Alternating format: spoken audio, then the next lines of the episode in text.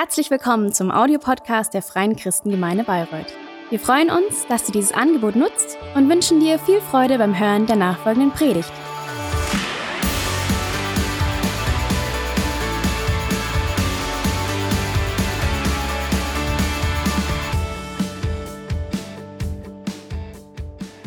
Ich habe hier so ein Klimagerät vor mir stehen. Ich hoffe, es bringt ein bisschen Erleichterung. Uh, verspreche euch, ich werde heute kurz predigen. Ist das ein Deal? Ja? Okay, letzten Sonntag waren einige Leute total überrascht, wie schnell ich fertig war. Seht ihr, der Pastor kann auch kurz predigen. Das ist doch gut, oder? Das ist ja das Schöne an den Gleichnissen. Ähm, da gibt's eigentlich nicht irgendwie tausend Sachen, die man da irgendwo ganz kompliziert auslegen machen müsste, sondern es gibt eigentlich immer nur einen Punkt und eine Sache, äh, um die es Jesus geht. Und ähm, Nathalie hat schon gesagt, unsere Predigtserie heißt Rätselhaft, heute der dritte Teil und wir beschäftigen uns ähm, eben mit besonderen Worten von Jesus. Wir nennen die Gleichnisse und das sind so meist kurze Geschichten, Vergleiche oder Bilder, die Jesus in seinen Reden oder in Gesprächen mit Menschen einbaute, um eine wichtige Botschaft oder eine Wahrheit besonders deutlich zu machen. So Jesus war ein super Storyteller und er wusste, hey, mit Geschichten, mit Dingen, die Leute kennen, kannst du irgendwo Herzen auch auf eine andere Art und Weise erreichen. Ähm, und von daher war das eine sehr wirksame Form, wie Jesus ähm, seine Botschaft ähm, für Leute so ganz persönlich spürbar gemacht hat. Und Anfang stand erstmal eine einfache Geschichte oder Begebenheit oder auch ein Gegenstand, ähm, meist sehr alltäglich, vertraut, manchmal humorvoll, dass die Leute irgendwie lachen mu mussten, fiktiv ähm, oder ähm, es konnte auch was sehr Außergewöhnliches sein. Jesus erzählt eine Geschichte, die auf einmal eine ganz ähm, unvorhergesehene Wendung bekommt, wo es auf einmal so einen Überraschungsmoment gibt und alle sagen, oh krass, was passiert denn jetzt hier? Ähm, also manchmal sehr spannend oder auch provozierend, wo Leute gesagt haben, also das ist jetzt echt eine, ne, so was, was war das denn jetzt? Und, und dann stellte sich die entscheidende Frage, was meint Jesus damit? Was will Jesus mit dieser Geschichte sagen? Wofür steht das? So, weil es war nicht einfach nur eine Geschichte, sondern die Frage war ja, okay, was ist die Message? Was ist der Punkt in dem Ganzen? Und meist gab Jesus selbst eine Deutung, eine Auslegung, eine Erklärung, aber nicht immer, beziehungsweise nicht immer für alle. Manchmal hat er auch nur den Jüngern dann hintererzählt, was er eigentlich damit sagen wollte, beziehungsweise es hing auch mit davon ab, ob Leute wirklich verstehen wollten, ob Leute offen waren, sich mit dem zu beschäftigen ähm, und das irgendwo aufzunehmen, was Jesus sagen wollte. Ähm, und so blieb es für manche ein Rätsel. Und, und manchmal lesen wir heute diese Gleichnisse. Es gibt äh, um die 40, fast 40 davon. Und ähm, heute ist es für uns manchmal noch schwerer, weil für uns so diese Geschichten, die Jesus erzählt, natürlich das war so aus der Lebensrealität der Menschen von vor 2000 Jahren. Also müssen wir erstmal so ein bisschen reinschauen, okay, worum geht's da eigentlich? Ähm, aber wenn wir das tun, dann, ähm, dann kommen wir auch an diesen Punkt, ähm, was will Jesus uns damit sagen? Und letzten Sonntag ging es um das Gleichnis vom Schatz im Acker und der kostbaren Perle. Das heißt, wenn man Jesus findet und wenn man sein Reich empfängt, dann ist das sowas Erstaunliches, etwas so Wertvolles und Kostbares, dass man sofort, ohne zu zögern, gerne, gerne bereit ist, voller Freude, alles andere dafür wegzugeben oder herzugeben, weil man weiß, wenn ich nur das habe, dann habe ich alles, was man sich nur wünschen kann, alles, was ich brauche.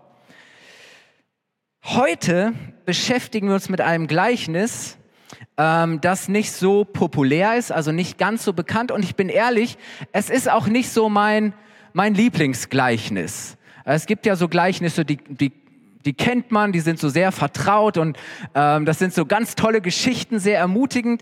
Ähm, und ich habe mich immer so ein bisschen schwer mit diesem Gleichnis getan, ehrlicherweise, weil ich es nicht so recht verstanden habe, was Jesus damit sagen wollte. Und deswegen fand ich das ganz spannend in der Vorbereitung. Der Manuel hat diese Predigtserie ausgearbeitet und ähm, das war der Text und ich habe gedacht, okay, spannend. Wäre jetzt nicht das, was ich mir vielleicht sofort ausgesucht hätte, aber während ich mich damit beschäftigt und das studiert habe, habe ich gemerkt, ähm, wie ich wirklich gecheckt habe, so meine ich jedenfalls, ähm, worum es geht und ist dieses, dieses Gleichnis hat ganz neu oder zum ersten Mal so richtig zu mir gesprochen und ich hoffe und bete, dass es dir heute Morgen genauso geht. Warum ist dieses ähm, Gleichnis anfangs vielleicht etwas fremd oder, oder wirkt etwas ungewohnt für uns. Es ist ein Gleichnis, das in unserer Erfahrungswelt heute so nicht mehr vorkommt. Ähm, das vielleicht auch eher irritiert, aber wenn man sich darauf einlässt, dann erkennt man eine ganz wichtige und notwendige Lektion. Ähm, vielleicht vorab und dann steigen wir direkt ein. Jesus spricht dieses Mal direkt zu seinen Jüngern. Also oft hat Gleichnisse, Jesus Gleichnisse erzählt und er sprach so zu der Menge. Da waren vielleicht tausende Menschen und Jesus erzählt die Geschichte. Manchmal hat Jesus sich eine Gruppe rausgepickt, ähm, zum Beispiel die Pharisäer, das war so ein bisschen seine ähm, Lieblingsgruppe, für die hat er immer wieder mal so, so ja, besondere Geschichten. Und ähm, aber diesmal spricht Jesus ausschließlich exklusiv nur zu den Jüngern. Ähm, also das war jetzt ein Gleichnis direkt nur für Jünger, okay? Das waren die Leute, die mit Jesus gehen, die mit ihm unterwegs waren.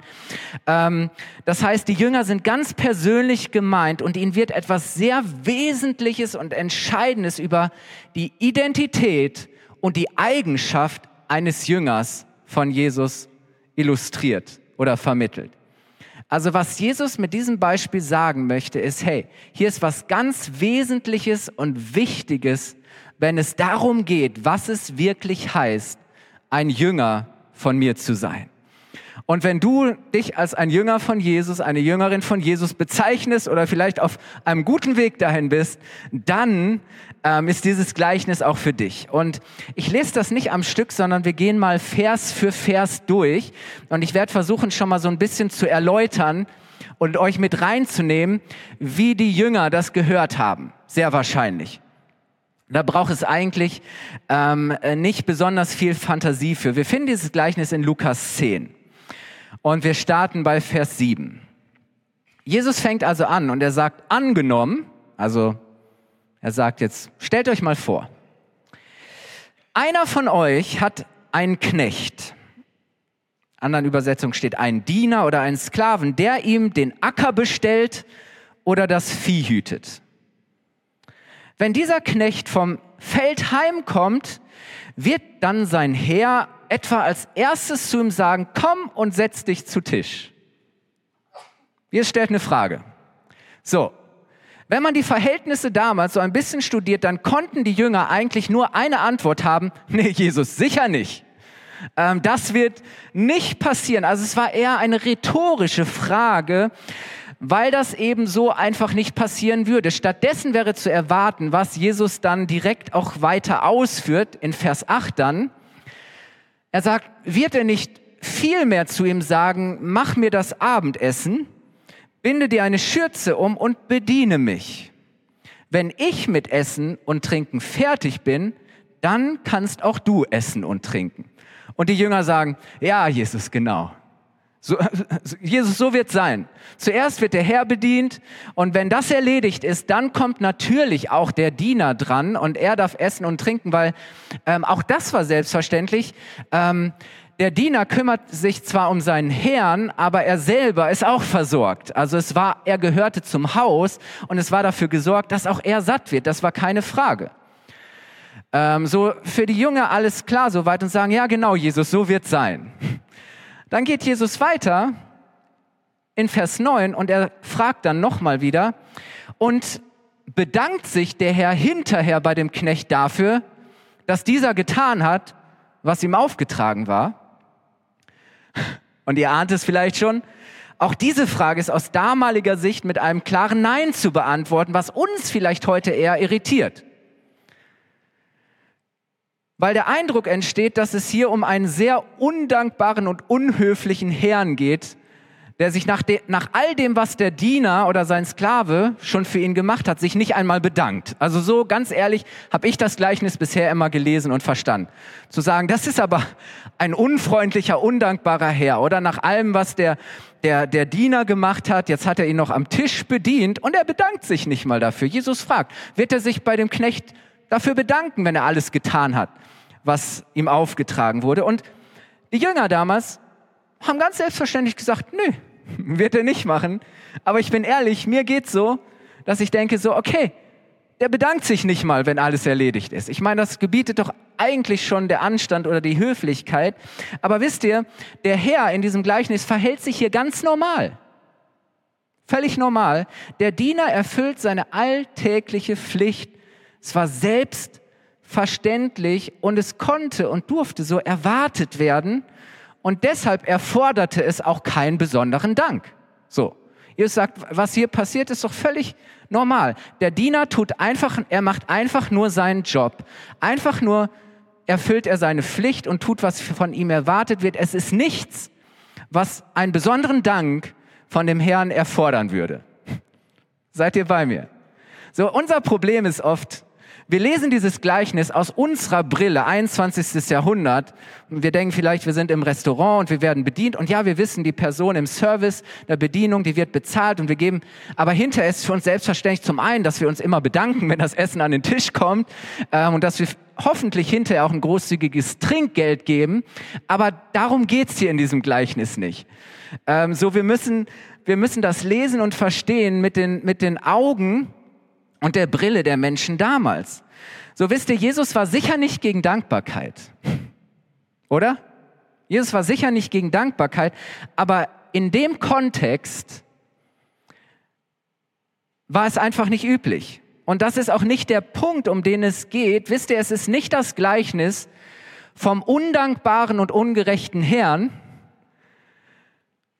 und von dem schlecht behandelten und bemitleidenswerten Diener. Das ist nicht das Gleichnis. Darum geht's nicht, sondern es ist eher das Gleichnis eines normalen guten Herrn und eines ganz normalen guten Dieners. Habt ihr das? Das, das ist das Gleichnis. Und ich ermutige dich, da, dich da mal drauf einzulassen, zu sagen, hey, Jesus schildert hier etwas ganz Normales. Da ist ein normaler guter Herr und da ist ein normaler guter Diener. Jesus beschreibt was völlig natürlich, was zu erwarten ist. Alles andere würde nicht der Normalität entsprechen. Das heißt, Jesus beschreibt eigentlich nur die Normalität. Und er sagt ja, würde der Diener, würde der Herr etwa dieses oder jenes tun? Nein, nein, würde er nicht, Jesus. Gar keine Frage. Es geht darum, wie sich die Beziehung und das Verhältnis zwischen dem Herrn und dem Diener ganz natürlich ausdrückt, weil jeder wusste um seine Stellung, jeder wusste, wozu er da war. Ähm, und es ging eben auch darum, ähm, wie diese Beziehung sich ausdrückt und ähm, was man damals eben erwarten durfte wie, was die Haltung und Einstellung eines guten Dieners ist, der ganz selbstverständlich seine Pflicht erfüllt. So, also die Jünger hören das und bis jetzt wird das Gleichnis bei ihnen dementsprechend keine große Betroffenheit oder Überraschung oder Verwunderung ausgelöst haben, zu sagen, nee, Jesus, ja genau, was du hier schilderst, das ist, wie es normalerweise ist, wie es sein sollte. Aber dann, und jetzt kommt ja der Punkt, das macht die Gleichnisse ja so spannend, jetzt fängt Jesus an und er sagt, er überträgt das, was er erzählt, direkt auf sie. So, die sagten, ach so, okay, das hat was mit uns zu tun. Es geht jetzt um uns. Ähm, das heißt, die Jünger sind jetzt ganz persönlich angesprochen und jetzt kommt sozusagen die Auslegung und die Deutung in Vers 10. Da sagt Jesus dann, wenn ihr also alles getan habt, was euch aufgetragen war, so, Jesus hat ja immer wieder den, den Jüngern, hat sie ausgesandt, hat sie losgeschickt, hat ihnen einen Auftrag gegeben, im Übrigen auch uns, oder? Er sagt, wenn ihr also alles getan habt, was euch aufgetragen war, dann sollt auch ihr sagen, wir sind Diener, weiter nichts. In anderen Übersetzungen heißt es, wir sind unnütze Diener. Wir haben nur unsere Pflicht getan. Wir haben nur unsere Pflicht getan. That's it. Jesus sagt, hey, das sollte, wenn es darum geht, wie ihr euch mir gegenüber verhaltet, dem Herrn gegenüber verhaltet, wenn ihr etwas für ihn tut, wenn ihr einfach nur tut, was er euch aufgetragen hat, wenn ihr auf ihn hört, so soll es sein, dass ihr sagt, wenn alles getan ist, was er mir aufgetragen hat, dann sage ich, hey, ich bin einfach nur ein Diener und ich habe meine Pflicht getan. weiter nichts. Okay? Was will Jesus deutlich machen? Wisst ihr, wenn wir als seine Jünger getan und erfüllt haben, wozu er als unser Herr uns beauftragt hat, dann sollen wir uns durch die Einstellung und Haltung eines guten und demütigen Dieners auszeichnen, der alles, was er für seinen Herrn bereits getan hat, einfach nur als eine geringe und als seine normale Pflicht betrachtet, nicht mehr und nicht weniger. That's it. Das ist der Punkt, den Jesus deutlich machen will. Was bedeutet das für uns? Was heißt es für uns? Wisst ihr, Jesus hat uns gezeigt und er hat uns vorgelebt, dass Jünger sein Diener sein bedeutet. Das heißt, was Jesus damit nochmal deutlich macht, an anderen Stellen im Übrigen auch, dass er sagt, hey, das Wesen eines Jüngers von mir ist das Wesen eines Dieners. Das, was einen Jünger ausmacht, das, was seine Haltung, seine Einstellung ist, das ist, dass er ein Diener ist. Dass er wie solch ein Diener in diesem Gleichnis ist, zu sagen, hey, gar keine Frage. Ich tue, was mir aufgetragen ist. Ganz selbstverständlich. Ein Diener tut, was sein Herr sagt. Und wisst ihr, für uns heißt das zum ersten zu verstehen, okay, Jesus ist der Herr und wir sind der Diener. Jesus ist nicht dazu da, in allererster Linie uns zu dienen. Ja, Jesus hat das getan, er hat uns vorgelebt, aber Jesus ist der Herr. Er ist der Allmächtige. Er ist der, der wiederkommt in seiner ganzen Macht und Herrlichkeit. Er ist Herr und König. So, das ist seine Stellung und wir sind seine Diener. Das ist erstmal wichtig zu verstehen. Okay, Jesus ist der Herr. Es geht um ihn und wir sind zuerst für ihn da. Unsere Bestimmung und Berufung ist es, ihm zu dienen und seinen Willen zu tun. Das heißt, es kann niemals darum gehen, dass wir uns durch das, was wir für ihn tun, durch unseren Dienst selbst verwirklichen. Oder dass wir uns irgendetwas darauf einbilden. Oder dass wir vielleicht sogar stolz darauf sind. Da, oder? Das zeigt es, zu sagen, hey, es ist nichts, worauf wir uns etwas einbilden könnten. Es geht niemals darum, dass wir uns durch das, was wir für Gott tun, in irgendeiner Form selbst verwirklichen. Es geht einfach nur darum, dass wir tun, was er uns aufträgt und was er sagt.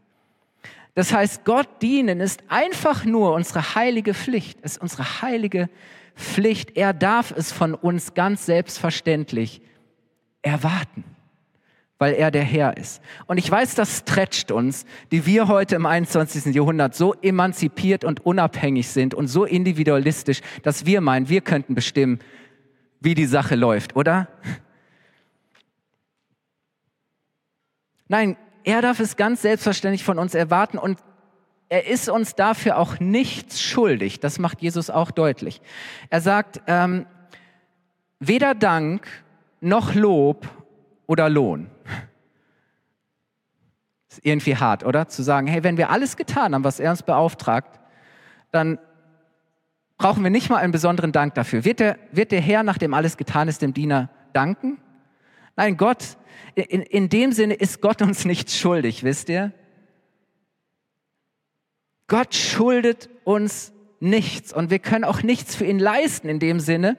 Und, und Jesus mit diesem Beispiel er, er widerspricht eigentlich auch so einer Dienstfrömmigkeit, wie die Pharisäer das gemacht haben. Die haben gesagt, wir müssen nur genug leisten und mit unseren Taten und dem, was wir für Gott tun und wie wir das Gesetz halten und durch unseren Gehorsam glänzen wir und strahlen, als könnten sie Gott beeindrucken, als könnten sie Gott bewegen dazu, dass wenn sie mehr tun als alle anderen, dass wenn sie besonders gut dastehen, und alles bis ins Kleinste gehorsam sind, als wenn sie Gott dazu bewegen können, dass er ihnen noch dankbar wäre oder dass, dass, dass sie damit rechnen dürften, naja, jetzt wird Gott uns gnädig sein oder dürfen wir erwarten, dass, dass wir gerecht, als, als gerecht von Gott angesehen werden. Nein.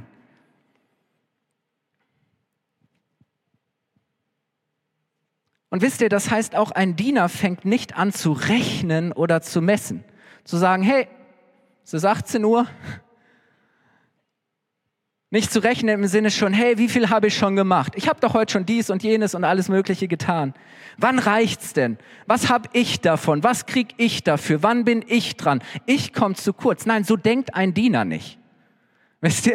Wir müssen uns mal reinversetzen. Das ist nicht wie ein Diener denkt, sondern ein Diener sagt, alles, was ich bisher erledigt habe, ist selbstverständlich. Das habe ich einfach getan, weil mein Herr es gesagt hat und das ist meine Pflicht. Und er ist bereit zu hören, was er als nächstes tun darf. Das ist die Haltung eines guten Dieners. Nein, selbst wenn wir alles getan haben, haben wir einfach nur getan, was nötig war und wozu wir verpflichtet sind. Und wisst ihr, ähm, ich weiß, dass wir das vielleicht so nicht denken oder dass unsere Motivation ist, aber ich glaube, es hilft uns, wenn wir uns auch bewusst machen, dass wir Gott letztlich auch nichts schenken können. Und dass wir auch nichts von Gott fordern können. Dass wir nicht in der Position sind, dass wir von Gott etwas fordern oder verlangen für das, was wir für ihn getan haben. Eine Gegenleistung. Oder zu sagen, na Gott, ich habe doch dies oder jenes getan. Jetzt musst du doch auch bitte schön dies oder jenes tun. Nein, Paulus beschreibt das mal sehr treffend, finde ich, in Römer 11, Vers 35 bis 36. Er sagt, wer hat Gott jemals etwas gegeben, so dass Gott es ihm zurückerstatten müsste? In der Gute Nachricht Übersetzung heißt es, wer hat ihm je ein Geschenk gemacht, so dass er etwas dafür fordern könnte? Ihr wisst, Gott ist kein Automat. Wenn wir, egal was wir für ihn getan haben, ein, Diener sagt nicht so, jetzt ist aber hier, jetzt musst du das entsprechend entlohnen oder musst du mich entsprechend segnen. Nein, das ist nicht das Herz und die Haltung. Wisst ihr, Gott braucht absolut nichts von uns. Gott hat nichts nötig.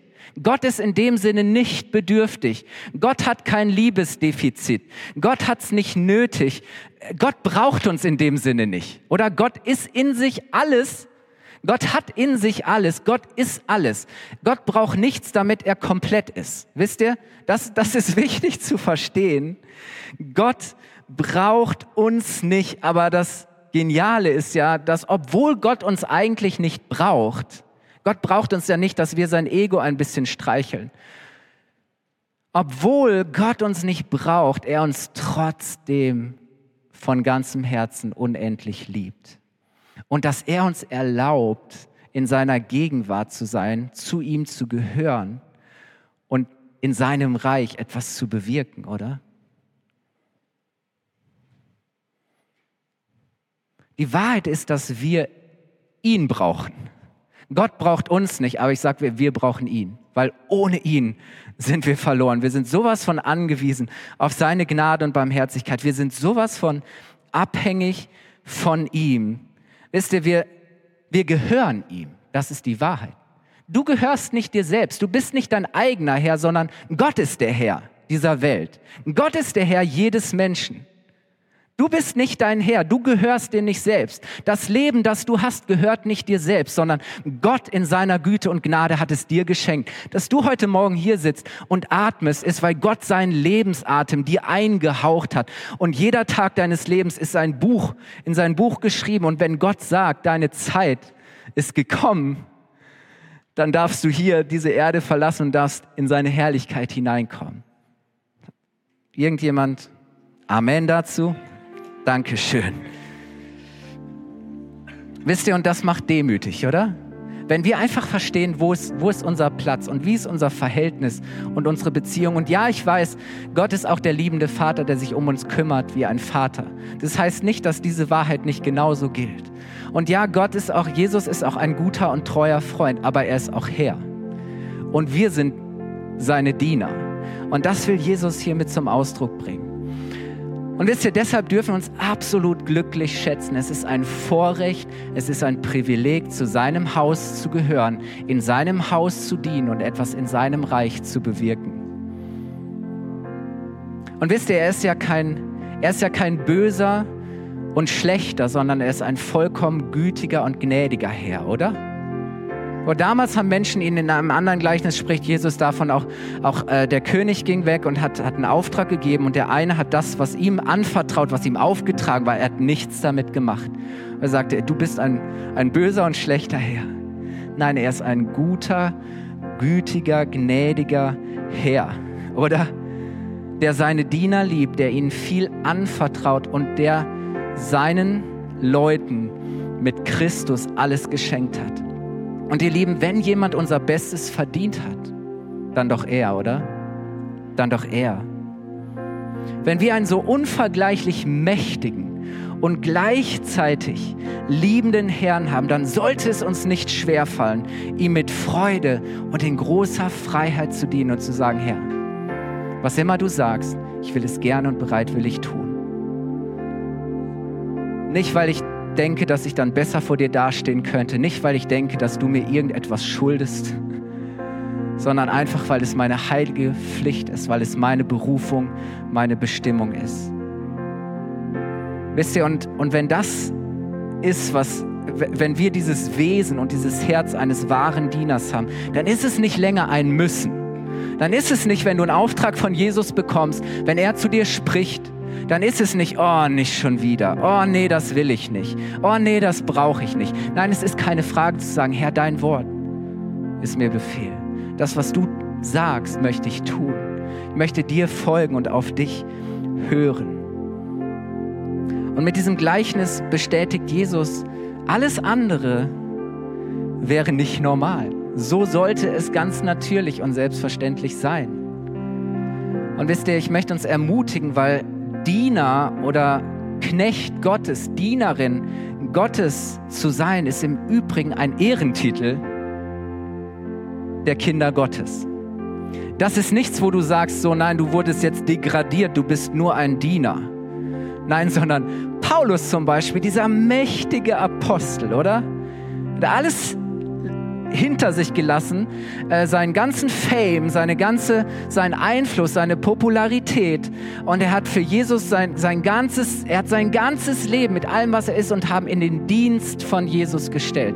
Er hat Jesus als seinem Herrn, hat er alles, sein ganzes Leben unterstellt. Und wisst ihr, Paulus in seinen Briefen, liest mal seine Briefe, wie stellt er sich am Anfang vor? Er sagt, Paulus, ein Diener Jesu Christi. Ich bin Paulus und was mein Wesen, was meine Bestimmung ist, was meine Herzenshaltung und Einstellung ist, ist, dass ich ein Diener Christi bin. Und wisst ihr, das war für ihn die größte Ehre. Das war für ihn ein Ehrentitel zu sagen, ich darf meinem Herrn dienen und ich will auf ihn hören. Ich bin ein Diener Christi. Das war sein Selbstverständnis und das war auch in diesem Gleichnis das Selbstverständnis. Herr, wenn ich alles getan habe, dann sage ich, hey, ich bin ein unnützer Diener. Ich bin einfach nur ein Diener und ich habe meine Pflicht getan und erfüllt. Wisst ihr, in der Offenbarung, diesem letzten Buch der Bibel, da wird auch Gottes neue Welt beschrieben, wenn der Himmel auf die Erde kommt. Und auch da werden wir, werden seine Kinder genannt als seine Diener. Ich nehme euch mit rein. Ich lade euch ein, aufzustehen, weil wir kommen schon auf die Zielgeraden. Offenbarung 1, Vers 1 in dieser mächtigen Offenbarung, wo Gott enthüllt, was sein Plan mit der Menschheit und mit der ganzen Welt ist, wie alles einmal ausgehen wird. Da sagt er in diesem Buch, enthüllt Jesus Christus, ich ergänze der Herr, die Zukunft. Gott gab ihm den Auftrag, seinen Dienern zu zeigen, was nach Gottes Willen schon bald geschehen muss. Hey, auch das zeigt, hey, Gott schätzt und er würdigt seine Diener, oder? Er, er vertraut seinen Dienern an, was sein Wille ist und was geschehen wird.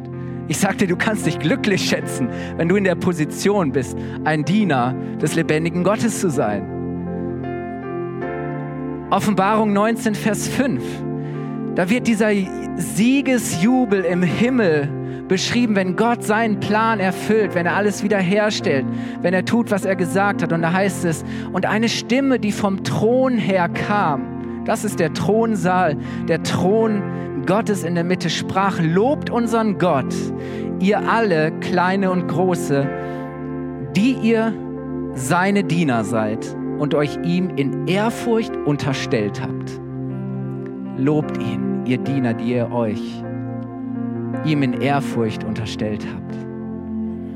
Und im letzten Kapitel der Bibel, Offenbarung 22, Vers 3, bekommen wir so einen Blick in das Neue, in das himmlische Jerusalem. Und da heißt es, nichts wird je wieder unter einem Fluch stehen. Der Fluch ist ein für allemal gebrochen und der Segen Gottes wird in seiner ganzen Kraft sichtbar. Da heißt es, denn der Thron Gottes und der Thron des Lammes, also der Thron des Sohnes, wird dort sein und seine Diener werden ihn anbeten. Weißt du, im Himmel wirst du auch ein Diener sein. Im Himmel wirst du Gott dienen. Im Himmel wirst du nichts anderes tun, als diesen Herrn, diesen mächtigen Herrn, den besten Herrn zu loben, ihn anzubeten und zu sagen, oh Herr, wer bin ich, dass ich vor dir stehen darf als dein Diener, dass ich dich loben darf, dass ich in deiner Gegenwart, in deiner Herrlichkeit sein darf. Ihr Lieben, das, das ist das, was Jesus vermitteln möchte mit diesem Gleichnis. Es geht darum, dass Jesus sagt, hey, entscheidet euch doch mit eurem ganzen Leben zu sagen, ich will ein Diener meines Herrn sein. Ich möchte eine Dienerin meines Herrn sein. Dass unser Gebet ist, Herr, ich stehe dir zu Diensten. Ich bin bereit. Was du sagst, was du von mir willst, das will ich tun. In den kleinen und alltäglichen Dingen. Ich bin mir für nichts zu schade, auch wenn ich schon vieles getan habe. Herr, was dein Wille ist, das, das ist, was mich bewegt und antreibt. Ich möchte deinen Willen tun.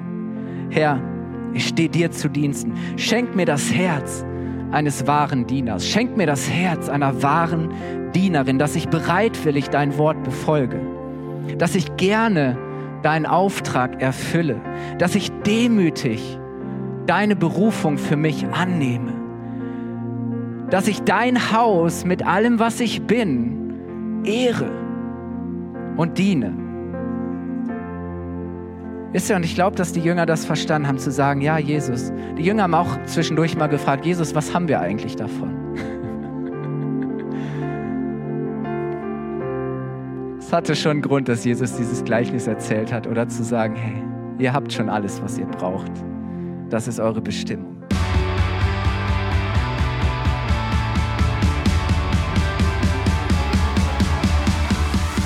Hat dir die Predigt gefallen? Gerne kannst du sie mit Freunden teilen oder uns einen kurzen Kommentar hinterlassen.